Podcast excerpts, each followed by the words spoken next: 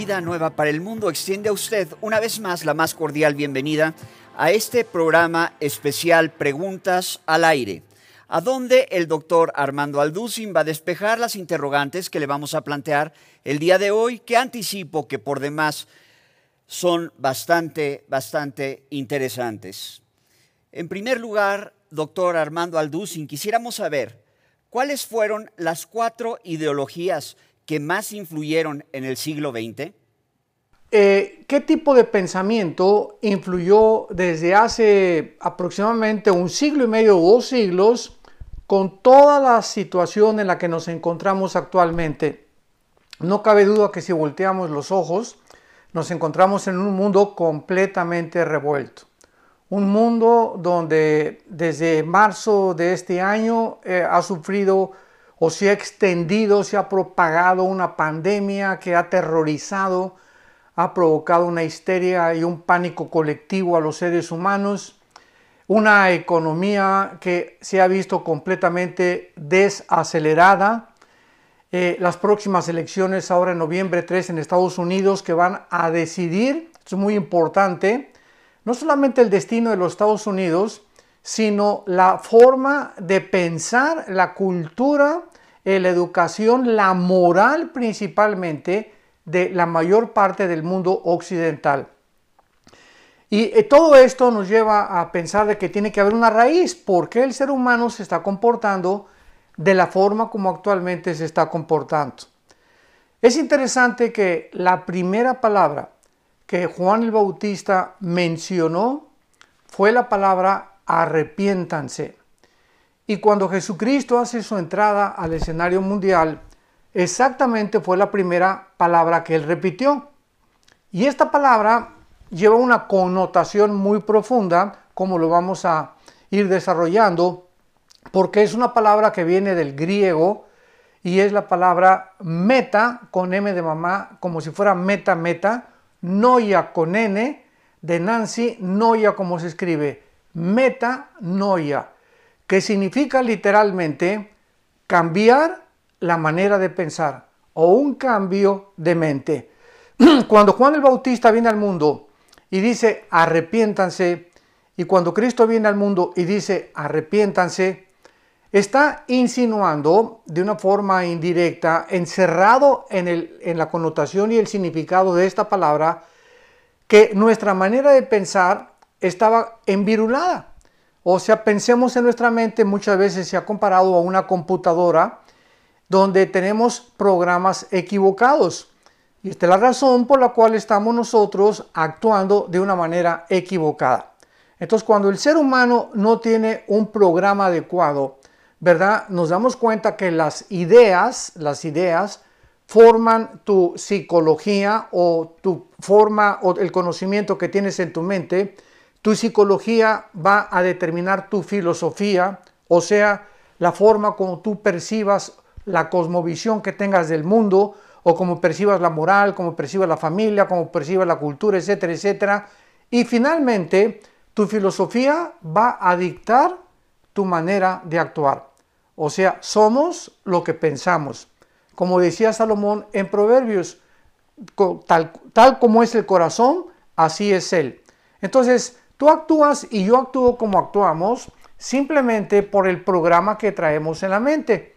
Entonces, el arrepentimiento significa que cambiemos nuestra manera de pensar respecto a Dios, respecto a nosotros mismos y respecto también al pecado. Entonces, cuando la Biblia dice arrepiéntete, significa que en primer lugar, pues para que tú puedas comenzar a cambiar tu manera de pensar, necesitas reconocer que estás mal. Porque si no reconocemos que estamos mal, ¿cómo vamos a cambiar nuestra manera de pensar? Entonces, esta es la importancia del arrepentimiento. Y cuando nosotros analizamos la vida del ser humano actual, nos damos cuenta que a través de la historia, o sea, toda esta manera de actuar, estamos hablando de la forma en la que el ser humano actúa en el siglo XXI, tiene una raíz. Y nosotros tenemos que remontarnos a la raíz para ver el fruto.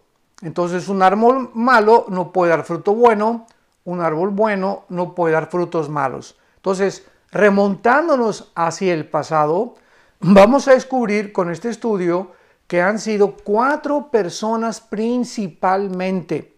Cuatro personas y las cuatro personas que vamos a mencionar que más han influido, perdón, en el siglo XXI, en, el tiempo en que nos encontramos, los cuatro eran ateos.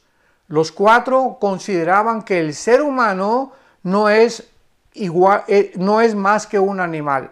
Los cuatro consideraron que la familia no era importante, que la moral no era importante, que el problema del ser humano está dentro del ser humano y hicieron completamente o descartaron de la ecuación a Dios. En el libro de Colosenses capítulo 2, versículo 8, el apóstol Pablo eh, nos envía una advertencia muy clara porque cuando entramos a la Biblia es cuando comenzamos a pensar correctamente, es cuando comenzamos a pensar, a pensar lógicamente, es cuando comenzamos a volvernos coherentes, cuando ya no somos anormales, porque ahora eh, la nueva frase que se ha acuñado es la nueva normalidad. Sin embargo, si es una norma, pues ya no es nueva. Entonces es la nueva anormalidad, porque nunca, esto es importante, nunca el ser humano ha sido normal. Desde que Caín mató a Abel, desde hace aproximadamente 6.000 años hasta nuestra historia, el ser humano no ha conducido su vida, no ha pensado, ni se ha comportado de una forma normal. Entonces, el ser humano se manifiesta y se encuentra en un estado desde hace siglos de una forma anormal.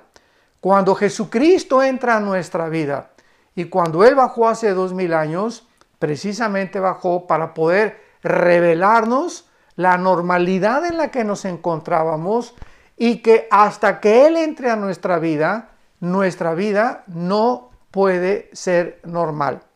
Entonces todas estas manifestaciones de la conducta, como lo vamos a ver más adelante, atribuidas por Freud a, a la psique, atribuidas por Carlos Marx, que es el Estado y la lucha de clases, atribuidas a Nietzsche, que el hombre es un ser débil, que debe crearse una superraza.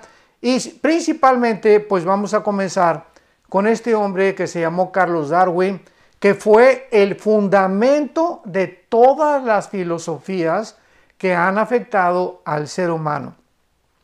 Pero dicen Pablo en Colosenses 2, versículo 8, miren que nadie los engañe por medio de filosofías y huecas sutilezas, según las tradiciones de los hombres, conforme a los rudimentos del mundo y no según Cristo. Miren, o sea, vigilemos, estemos alertas de que no seamos engañados con lo que leemos, con el libro, con la película, con la telenovela, con el consejo del maestro, con la religión que tal vez nuestros padres de alguna forma sincera, pero sinceramente equivocada, nos transmitieron. Dice la Biblia, estemos atentos a todas las cosas para no ser engañados. Y la palabra filosofía, pues es la palabra que también viene del griego filosofos, que significa, eh, sofos es, es sabiduría, filos es amor fraternal. Entonces, un filósofo es una persona que ama su manera de pensar.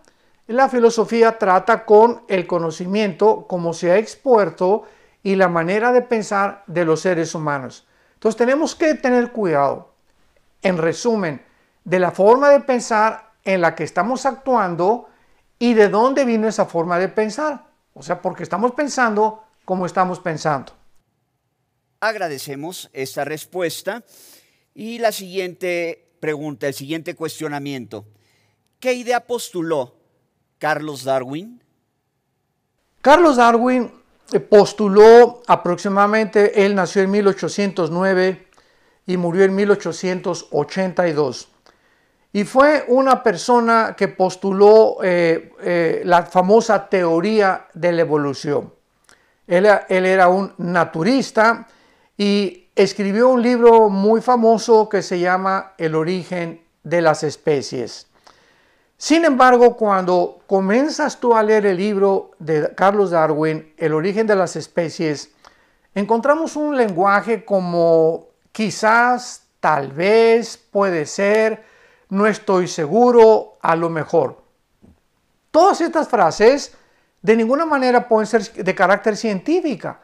O sea, él estaba vertiendo lo que él, en una idea que él tenía cuando fue a las islas de los Galápagos, ahí cerca de Centroamérica, y comenzó a tratar de investigar. Tal vez fue un hombre sincero en su, en su forma de investigar.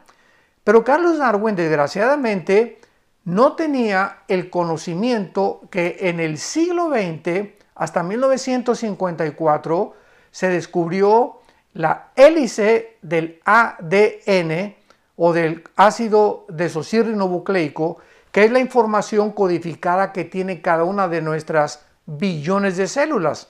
Si Carlos Darwin hubiera tenido el conocimiento que tenemos nosotros de la genética, nunca hubiera podido ni se hubiera atrevido a postular que pues nosotros venimos de una eh, célula eh, a seres orgánicos mucho más complejos.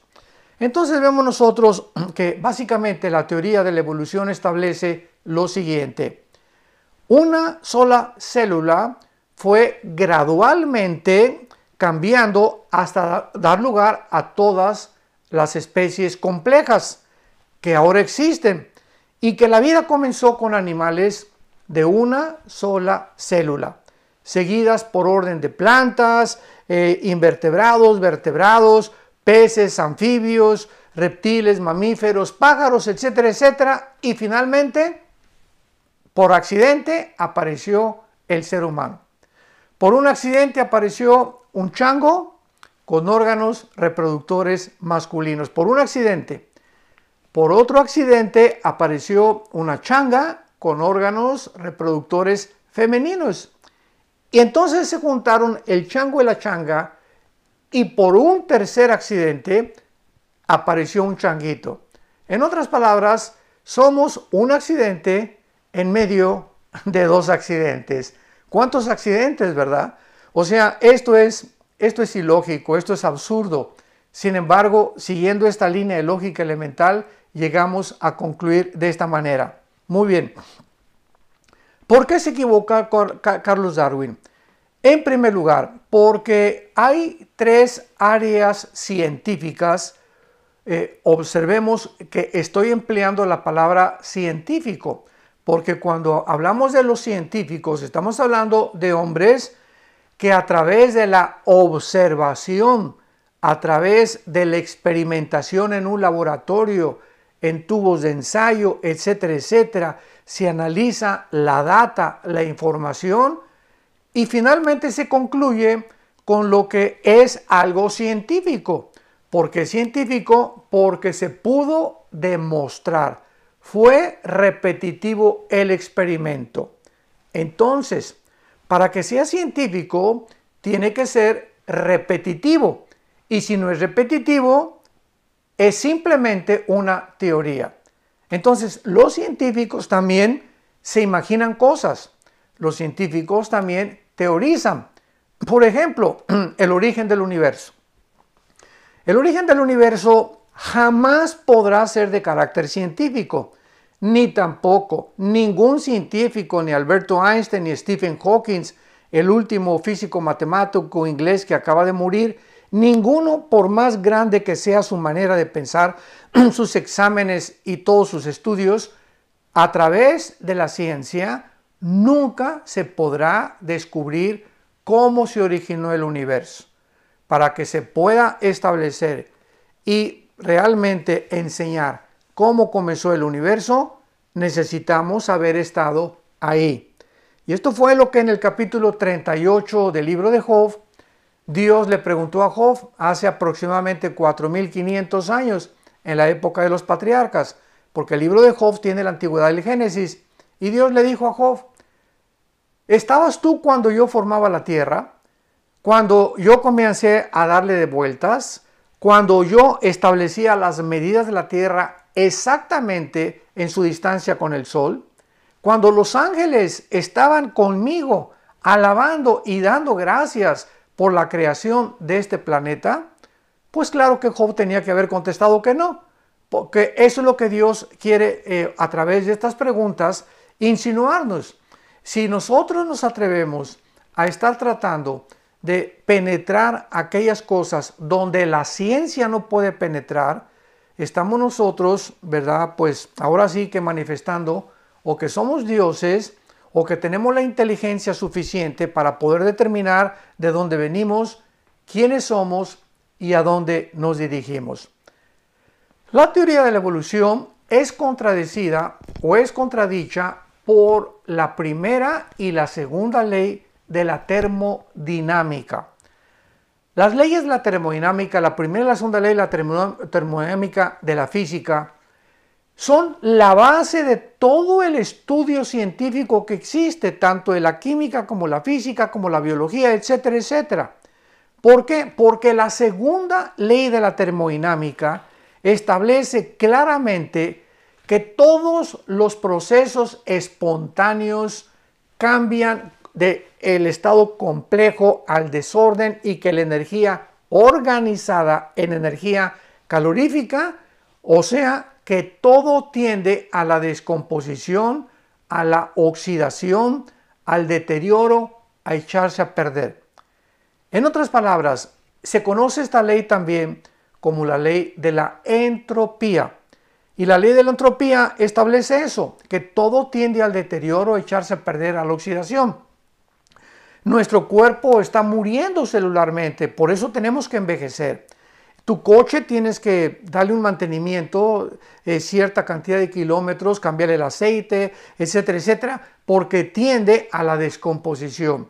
Nuestra casa tiene que ser pintada de vez en cuando, todo tiene que estar en constante reparación.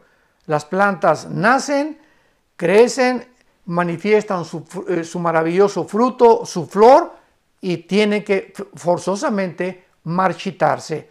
Todo en el universo está perdiendo el mismo sol, millones de toneladas de peso, porque la ley de la termodinámica establece que tendemos todos a morir, a descomponernos tarde o temprano. Y la evolución, ¿qué establece? Que todo va de menos a más. Cuando la física nos dice permíteme, esto es una equivocación.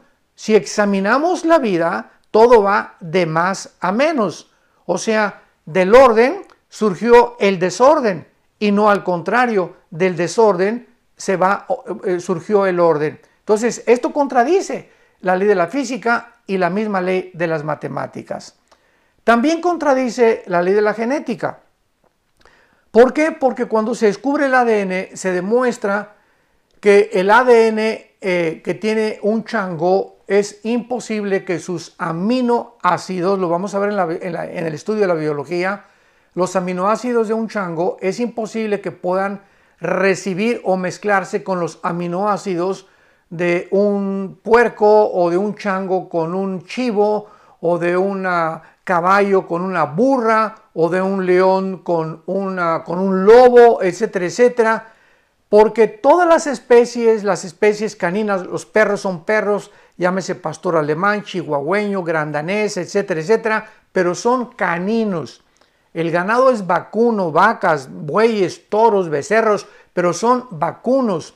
Los caballos son percherones, cuarto de milla, pony, eh, caballo árabe, etcétera, etcétera, pero son equinos. Pertenecen cada especie a una categoría de A, D, Y el caballo no se puede mezclar con el chivo, ni tampoco el caballo con el burro. Y si tú mezclas a un caballo con una burra, nace una mula.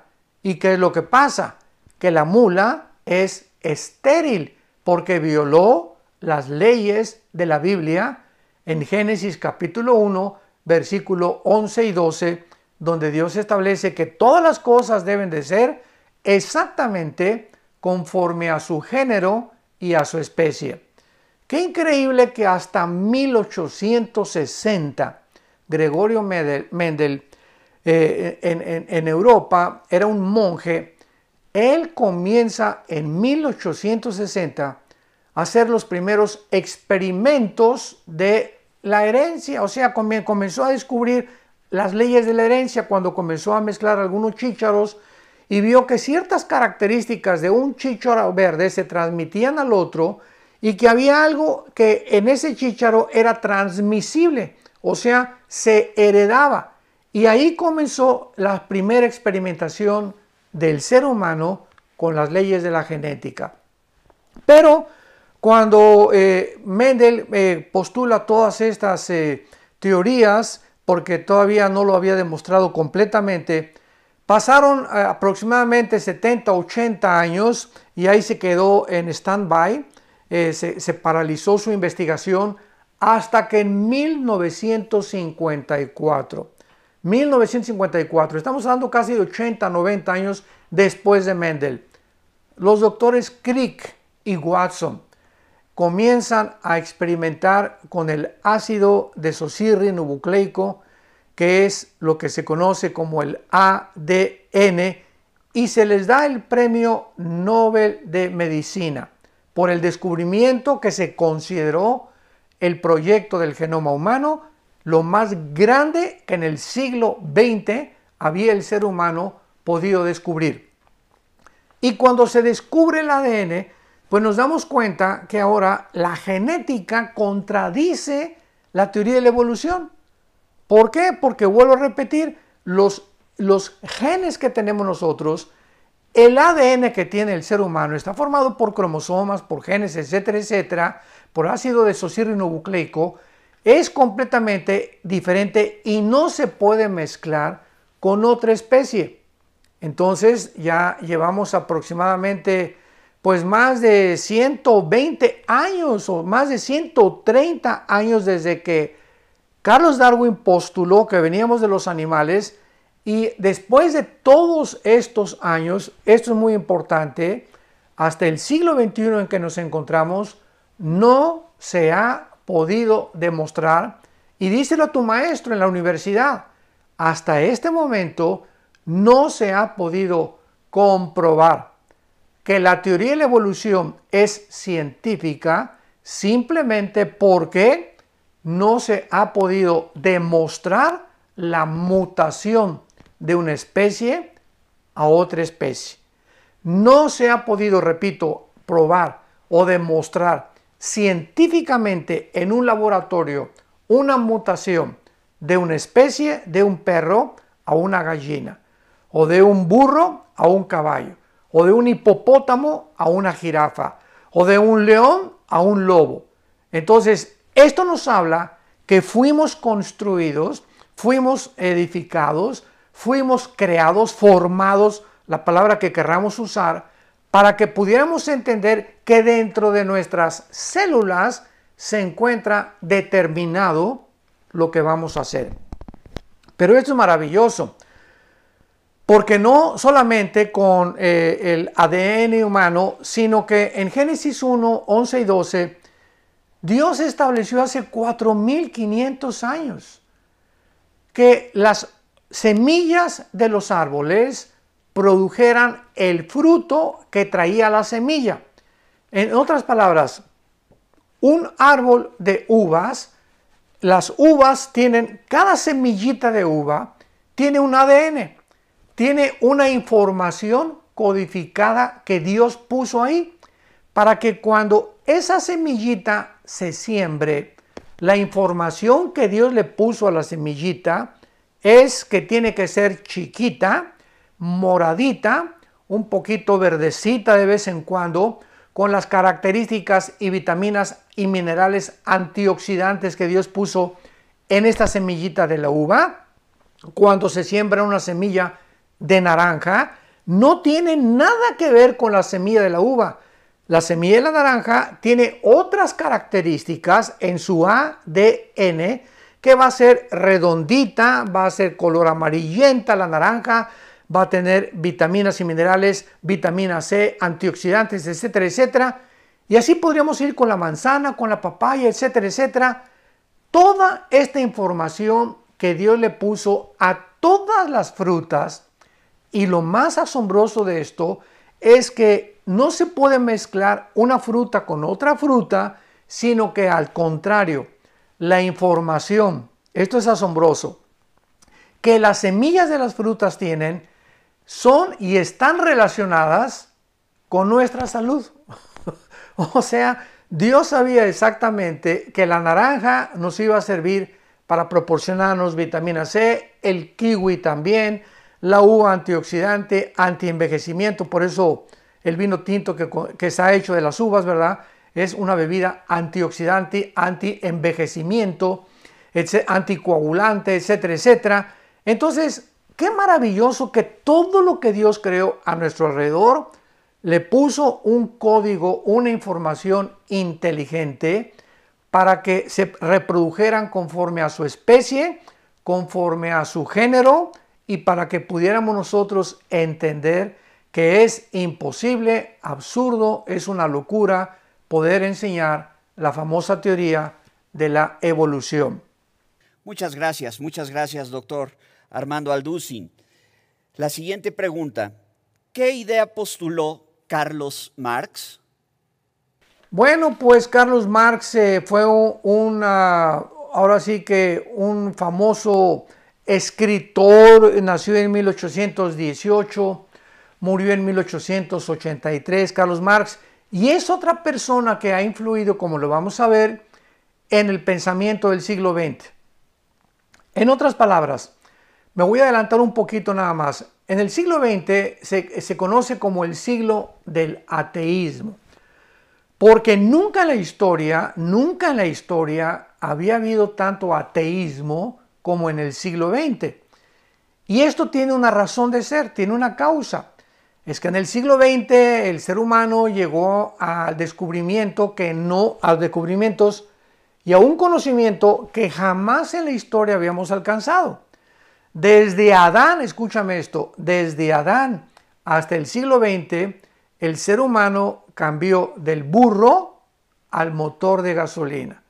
Comenzamos a tener el automóvil 1904, el primer modelo T Ford, 1906 los hermanos Ulrich Wright norteamericanos hacen la primera tentativa de volar, etcétera, etcétera.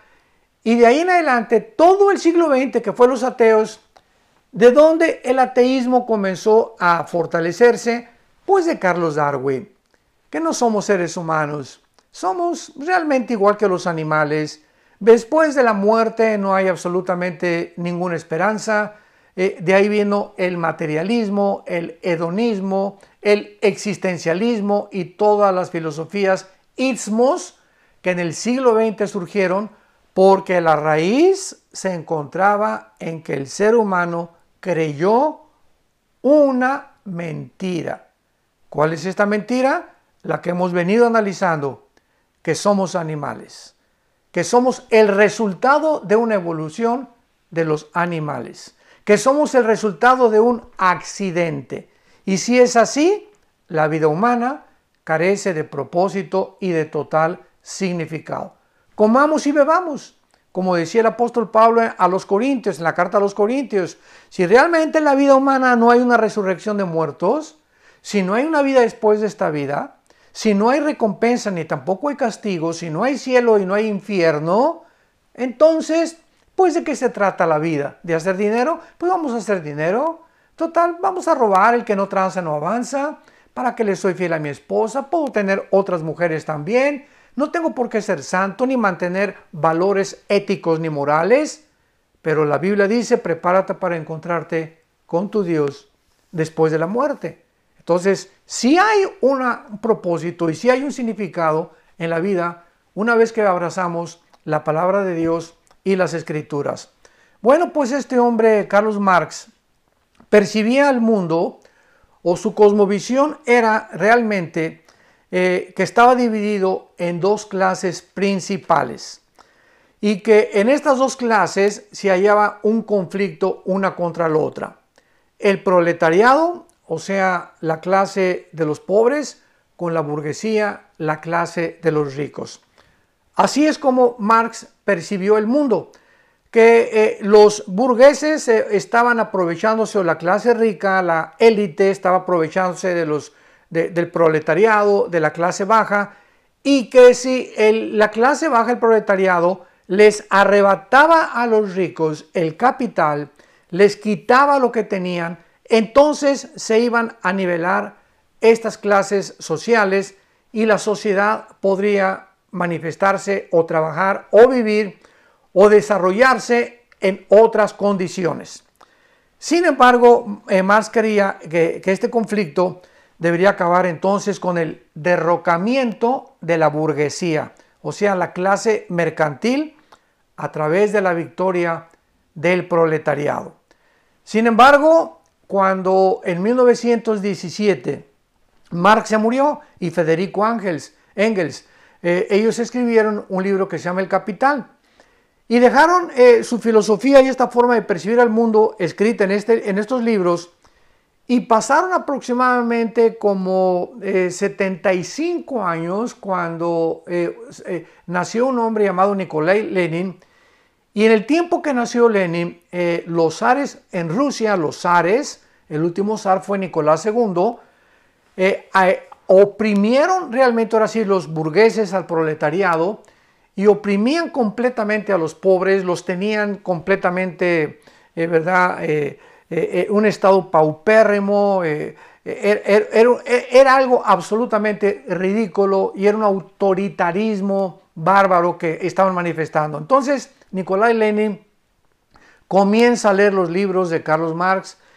y llega a la conclusión de que debería el comunismo, que es la base de los escritos de Carlos Marx, junto con su dialéctica materialista a la práctica. Entonces Nicolás Lenin eh, hace una revolución que se llamó la Revolución Bolchevique, 1917, y matan a Nicolás II, a su esposa y a todos sus hijos. Acabaron con el zarismo en Rusia y surge en Rusia una nueva ideología llamada el comunismo. O sea, tengamos todas las cosas en común. Y de ahí después ya sería otra ramificación, el socialismo, pero como decimos en México es la misma gata pero revolcada.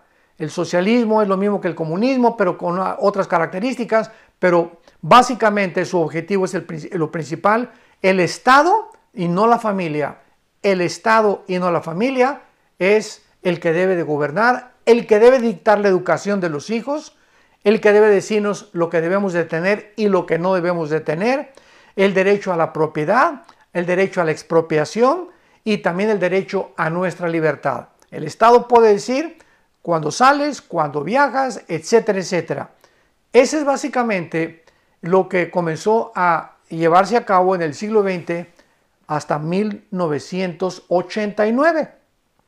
De 1917 a 1989, esta filosofía del comunismo eh, prevaleció en Europa principalmente hasta que en 1989 eh, el comunismo había dividido a Alemania, la nación de Alemania, porque casi Checoslovaquia, Hungría, Rumanía cayeron en manos del comunismo después de la Segunda Guerra Mundial. Y entonces Alemania se dividió en la Alemania Occidental y Alemania Oriental. Y esto era terrible, porque hay películas ¿verdad? que podemos ver e informarnos en, el Internet eh, de lo terrible que fue para los alemanes, que de repente familias quedaron de un lado de la nación y otras familias del otro lado, los primos, los hijos de un lado, y una barrera les impedía pasar a ver a sus familiares y viceversa de un lado al otro. Entonces, esto fue terrible, fue un autoritarismo, fue, fue un genocidio también porque todas las personas que intentaron subirse y brincar la barrera para pasarse a la Alemania libre, inmediatamente los soldados los asesinaban. Fue el presidente de Estados Unidos, Ronald Reagan, quien habló con Nikita Khrushchev, en aquel tiempo primer ministro de Rusia, y le hizo una advertencia, ¿verdad? Esto tiene que acabarse. Bueno, totalmente que ya surgió Mikhail Gorbachev, el último primer ministro este, y, presidente de la Unión de Repúblicas Socialistas Soviéticas, porque así se llamaba antiguamente la URSS, eh, la Rusia, y entonces el comunismo se derriba a los ojos del mundo entero. Gorbachev escribe un libro que se llama La Perestroika y ahí comienza a narrar, a contar por qué el comunismo fracasó. Y principalmente Gorbachev dijo lo siguiente, es interesante que cuando Gorbachev se quiso dirigir al mundo usando los medios de comunicación, usó el Vaticano. Y él fue con el Papa Juan Pablo II al Vaticano y desde el Vaticano dijo estas palabras.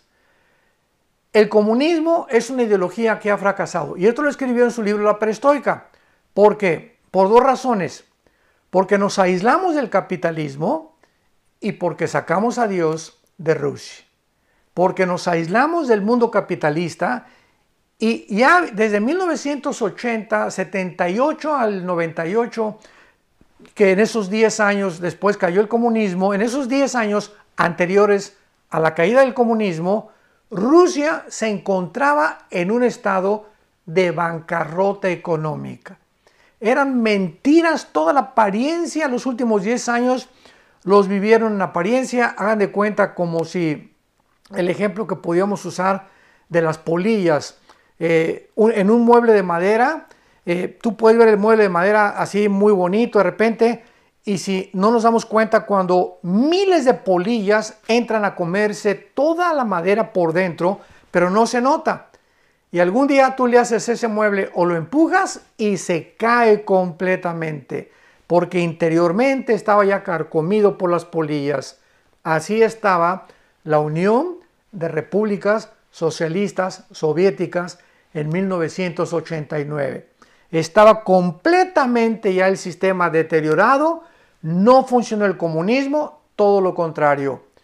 Más de 100 millones de personas. Resultado de los gobiernos de Mao en China, de José Stalin, etcétera, etcétera, todo el, nazismo influenciado también, ¿verdad? Anteriormente por Carlos Darwin, que el hombre es un animal, el hombre no tiene ningún valor, eh, vamos a, a, los judíos, eh, los nazis le llamaban ratones, pero nos damos cuenta cómo todos estos movimientos del nazismo, del fascismo, eh, del pluralismo ideológico dentro del comunismo y el socialismo, son los factores que han llevado a la humanidad a donde nos encontramos actualmente. Entonces, una vez que se descubre claramente, ¿verdad?, que el comunismo no podía funcionar, pues eh, ahora en el siglo XXI que ha vuelto a resurgir otra vez, porque nos encanta a nosotros eh, tratar de desenterrar aquello que ya vimos que no funciona, la historia nos da testimonio que no funciona, pero como el ser humano no tiene otra opción, como el ser humano tiene que estar siempre buscando aquí allá, etcétera, etcétera, regresamos a las antiguas costumbres, a las antiguas ideologías, aun cuando nos damos cuenta que ya no funcionaron. Y pues vamos a hablar después, ¿verdad?, acerca de ahora de la agencia global, que pues ahora ya no es comunismo, ni capitalismo, ni democracia, ahora viene otra línea de pensamiento política, cultural y económica que se llama el globalismo. Pero ¿cuál fue el error de Marx? Para poder terminar, en primer lugar, el problema humano no es una lucha de clases. La problemática humana no es entre ricos y pobres. Jesucristo dijo en Mateo 26, versículo 11, a los pobres siempre los tendrán entre ustedes.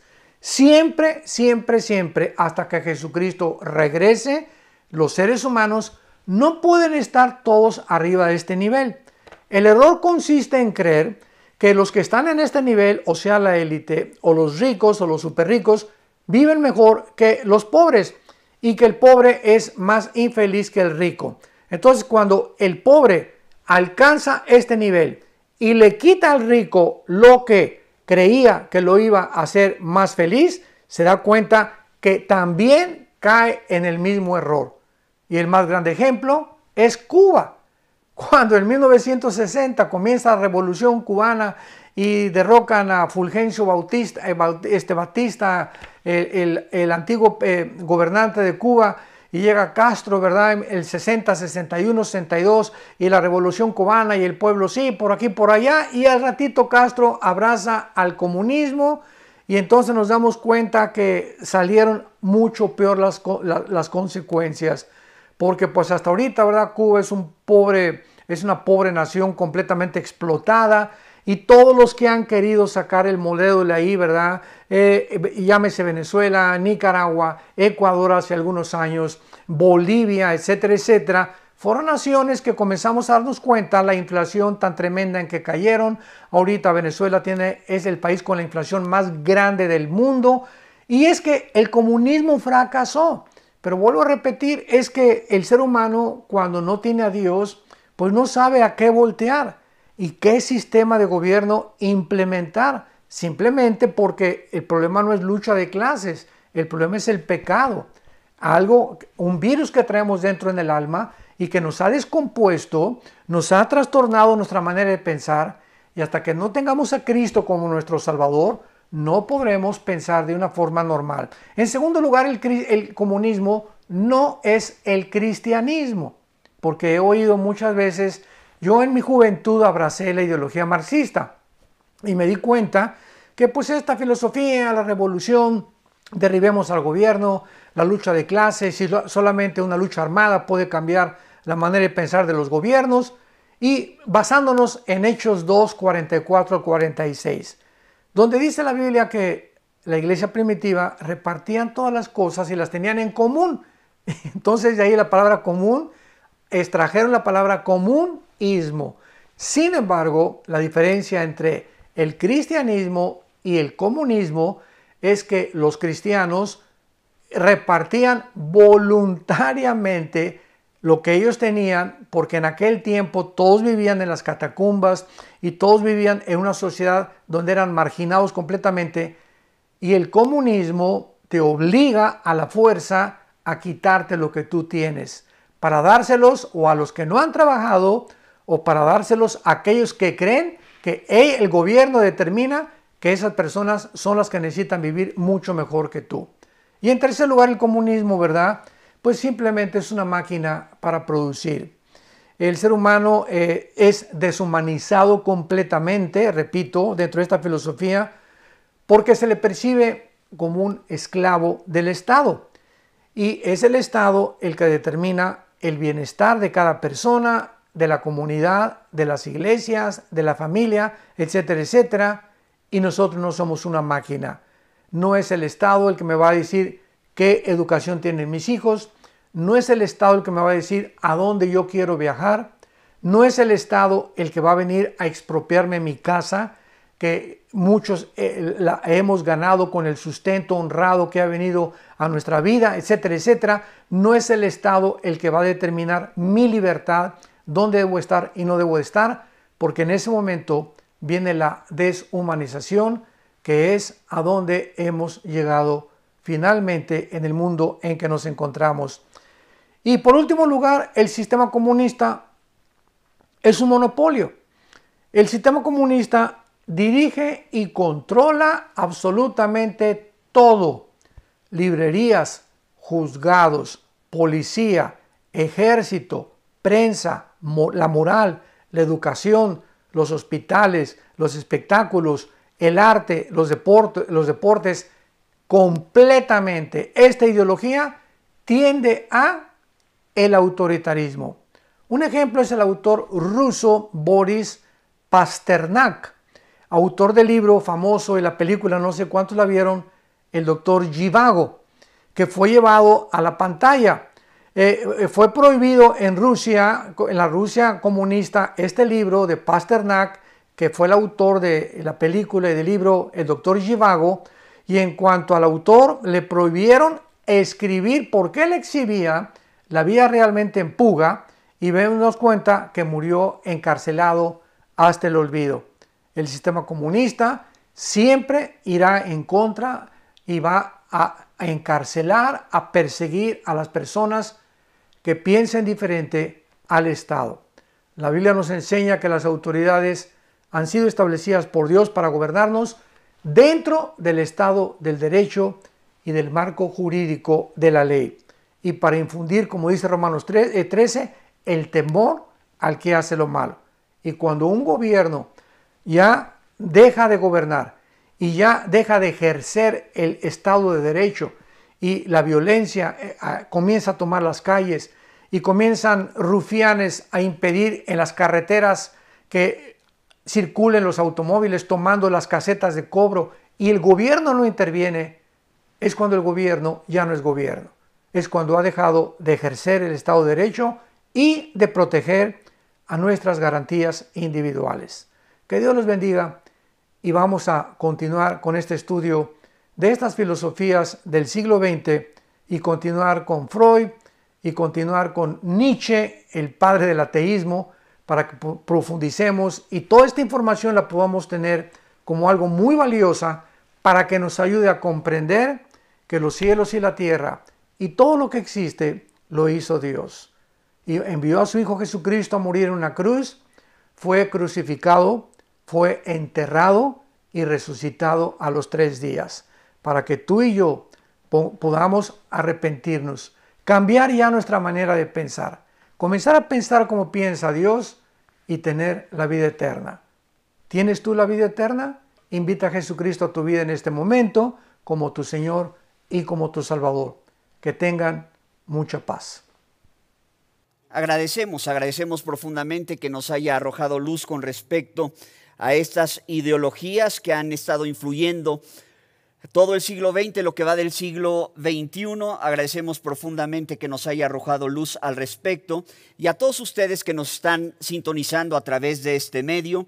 Agradecemos el favor de su asistencia y esperamos con el favor de Dios vernos otra vez muy pronto. Que Dios les bendiga, guárdense en mucha paz. Vida Nueva para el Mundo se sostiene y propaga el mensaje de salvación de Jesucristo gracias a Dios y a tus donativos. Llevemos juntos el Evangelio de Jesucristo al mundo entero.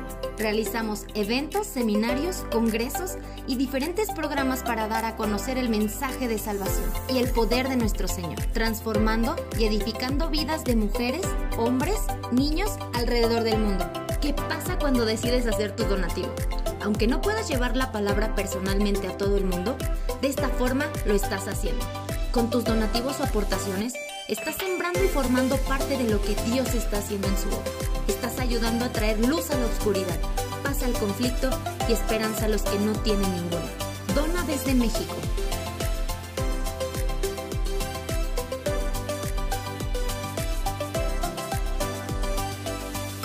Dona desde Estados Unidos.